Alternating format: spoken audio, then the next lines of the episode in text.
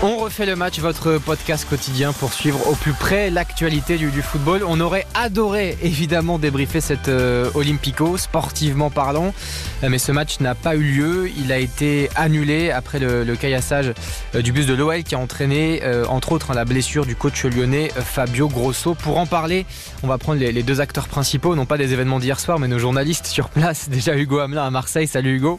Salut Baptiste, salut à tous. Hugo qui était au Vélodrome hier soir et puis Raphaël Vantard du côté de, Lyon évidemment. Bonjour Raphaël. Bonjour à tous. Euh, première question messieurs, on va tenter d'être euh, d'être précis, d'être factuel, d'essayer de raconter un peu cette euh, soirée de à la fois du départ du bus lyonnais jusqu'à à 20h40 cette prise de décision assez rapide de, de, de ne pas jouer ce match. Hugo, tu étais au, stade Vélodrome. comment tu as tu as vécu toutes ces heures qui ont qui ont précédé l'annulation officielle de, de, de ce match? À quelle heure tu étais au Vélodrome? Et, comment tu as pu suivre tout ça? Alors moi j'étais aux abords du Vélodrome aux alentours de 18h, donc euh, trois heures avant l'annulation finalement de, de, ce match.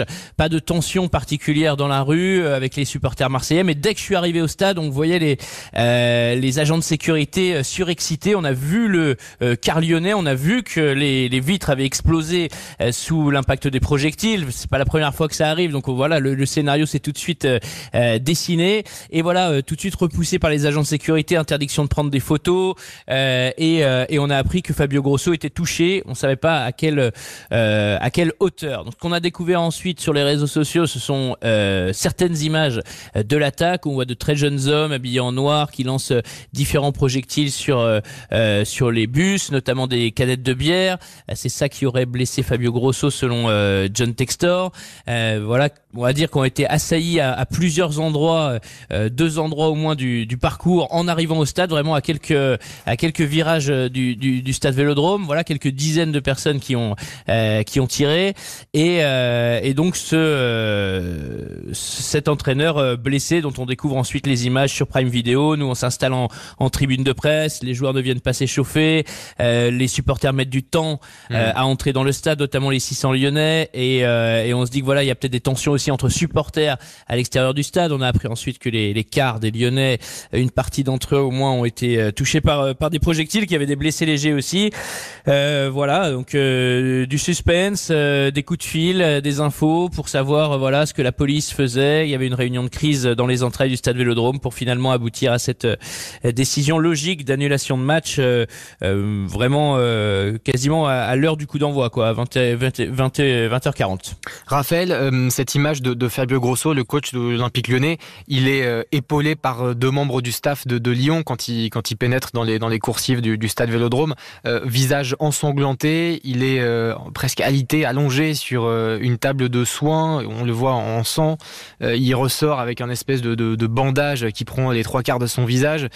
certains médecins ont, quand même aussi dit qu'il n'était pas forcément lucide et qu'il y avait mmh. suspicion d'un protocole de commotion. Bon, gros choc aussi du côté de l'Olympique lyonnais et on l'imagine naturellement. Oui, il y a, d'ailleurs un, petit effet de sidération hein, côté euh, côté olympique lyonnais parce qu'on sait ce qui s'est joué après à l'intérieur, c'est que une partie des cadres lyonnais voulaient dans un premier temps euh, jouer cette rencontre finalement presque pour leur coach euh, quelque part en disant bah voilà euh, on s'est fait mal accueillir peut-être qu'on s'est fait comme ça mais ça va peut-être être quelque chose de fondateur pour nous et, il faut qu'on aille jouer cette rencontre pour le coach et, et, voilà. Et le coach était là hein, à ce moment-là.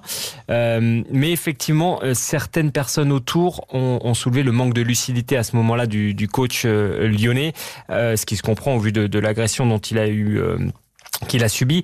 Et, euh, et après c'est comme ça que finalement petit à petit dans un premier temps les Lyonnais ont, ont, émis l'idée euh, notamment à la Réunion hein, de, de, de, jouer euh, finalement mmh. cette rencontre avant de, de rétro-pédaler. Parce qu'en fait non il n'est pas possible de jouer sans un sans un coach. Il y avait même pas l'assistant. Donc les deux étaient touchés. On le dit pas mais son assistant aussi oui, bien sûr. a été touché. Donc après ça commence à être compliqué. Qui qui peut rentrer sur un match aussi important aussi pour les deux équipes? C'est toujours important en Olympico mais celui-là vu la vu la position et de l'OL et de l'OL il était euh, vraiment décisif pour le coup. Est-ce que vraiment on peut aligner une équipe sans avoir un coach à 100% dont on ne sait pas si euh, dans les euh, premières minutes il va pas subir les contre-coups de son agression aussi mhm. d'un point de vue simplement clinique? Bien sûr. pour être tout à fait complet, Raphaël, il faut aussi parler de l'attitude des, supporters de, Lyon et des, images de ce qui s'est passé, qui est absolument terrifiant au stade Vélodrome. Effectivement, euh, c'est remonté aussi là sur euh, d'abord sur les réseaux sociaux. Hein.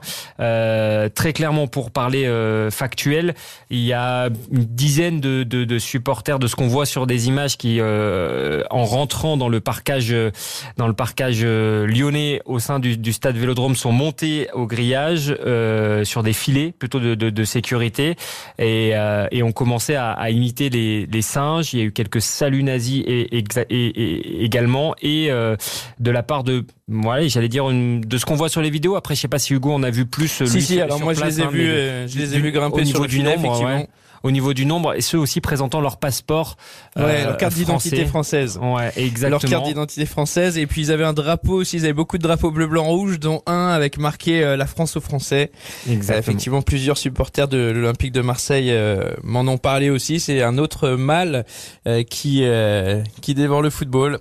Et, et la alors, c'est le racisme. À, noter, euh, et ça fait plusieurs fois qu'on le qu'on le signale nous à l'antenne d'RTL, la, la, présence dans ce parcage-là euh, de membres euh, d'un groupuscule néo-nazi qui s'appelle la Mezzalion, qui a refait son apparition lors d'un déplacement à, à, Reims. On a vu leur drapeau. Euh, c'est un drapeau qui est, qui est orné de, de, de symboles euh, néo-nazis, très clairement, avec euh, des, des symboles nazis, avec voilà. et c'est cette bannière-là s'affiche au grand public dans les parcages lyonnais depuis maintenant maintenant deux déplacements, ce qui, euh, ce qui montre le retour euh, voilà, euh, de, de, de cette ce qu'on appelle des indépendants néo-nazis, mais qui se greffent autour euh, d'un du virage sud à Lyon et qui, qui sont tous des éminences d'un de génération identitaire, un groupe d'extrême droite qui a été qui a été récemment dissous par le ministère de l'Intérieur, mais qui continue à, à graviter autour d'une partie des, des, supporters de, de l'Olympique Lyonnais. Et à l'instant où je vous parle, j'ai une communication hein, de, de l'OL qui condamne fermement euh, ces, euh, ces comportements racistes et d'individus. Et, le club a demandé donc les vidéos pour identifier euh, tous les auteurs et les éloigner des tribunes. Bon, on, peut euh, faire un, on, peut faire un parallèle avec ce qui, ce qui se passe à, à Marseille justement. Euh, voilà cette frange de, de, supporters racistes, de groupuscules néo-nazis qui vont se greffer aux supporters.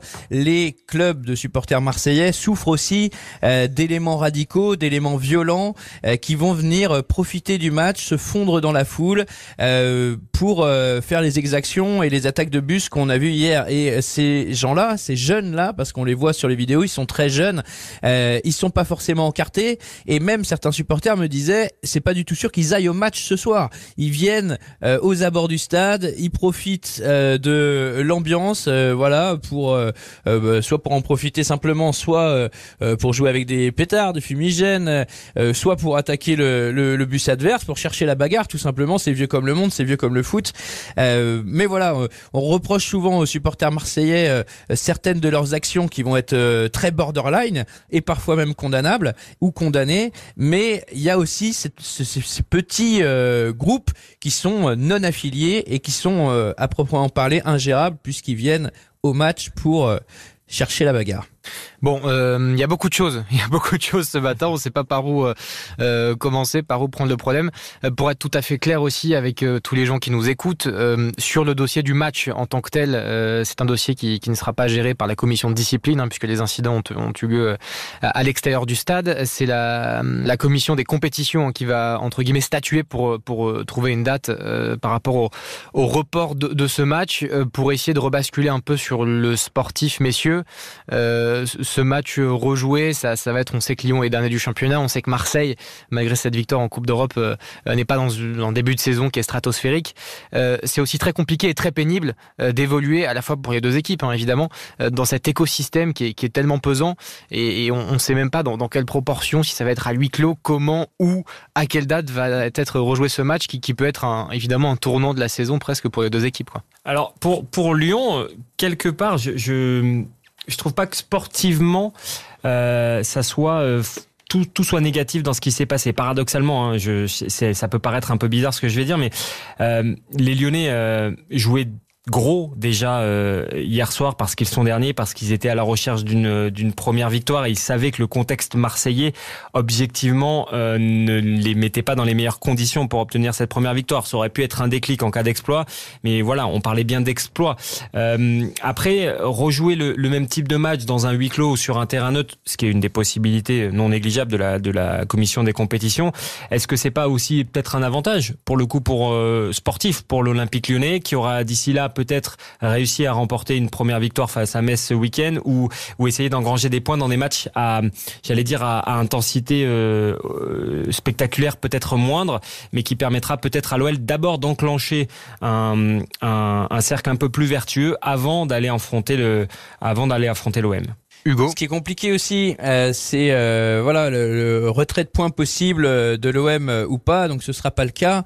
c'est là qu'on l'apprend. Donc on, on, met toute la faute des débordements d'hier sur sur les quarts de supporters et sur le quart des joueurs lyonnais sur les épaules de la police, sur les épaules de la préfecture de police. Il y a des supporters qui me disaient oui, mais quand on voit Dortmund par exemple, quand ils se font caillasser, bah, ils ont des, des vitres blindées. ou alors voilà, faudrait quand, quand, quand Macron se déplace, il y a personne dans, dans la rue, faudrait évacuer toute la la rue pour faire passer le car. Donc on, arrive à des proportions euh, de, sécurité qui seraient complètement euh, ingérables déjà en moyens humains euh, pour pour la police aujourd'hui.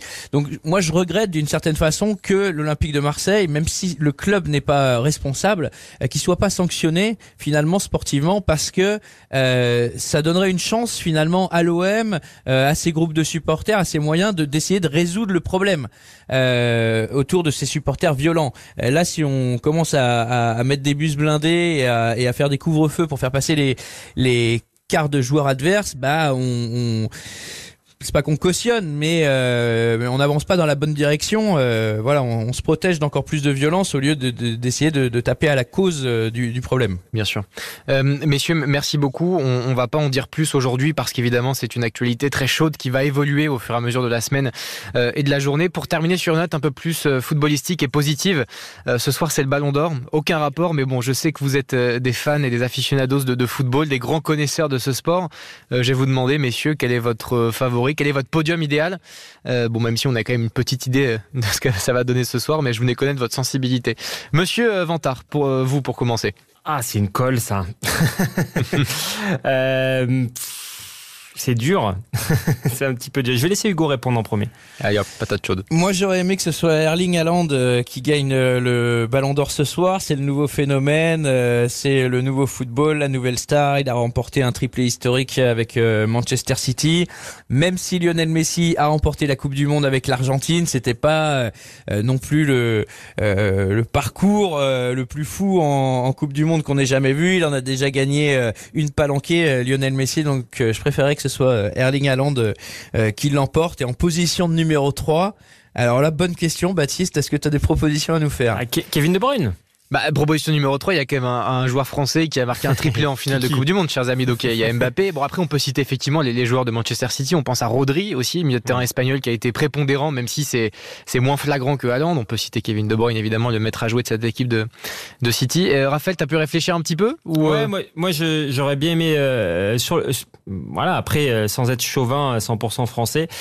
Euh, moi, je pense que l'heure de Kylian Mbappé est quand même arrivée euh, là-dessus. Je voulais pas trop le dire en premier pour pas faire le, le chauvin, mais à mon sens, de ce qu'on voit de ce joueur-là et la chance qu'on a encore de le voir en Ligue 1, euh, faut qu'on le mesure chaque chaque week-end, euh, malgré malgré son caractère, malgré son côté chambreur. voilà, je pense que l'heure est quand même peut-être venue pour Kylian Mbappé d'avoir son d'avoir son premier Ballon d'Or. Bon, réponse ce soir assez tard. On en parlera euh, demain de, tout cela. Euh, merci infiniment Raphaël Vantard euh, à Lyon, merci Hugo Hamelin à Marseille. On refait le match à quotidienne, c'est terminé pour aujourd'hui. On se retrouve très très vite évidemment sur RTL.fr, sur l'application RTL et sur toutes les plateformes. Salut RTL, on refait le match.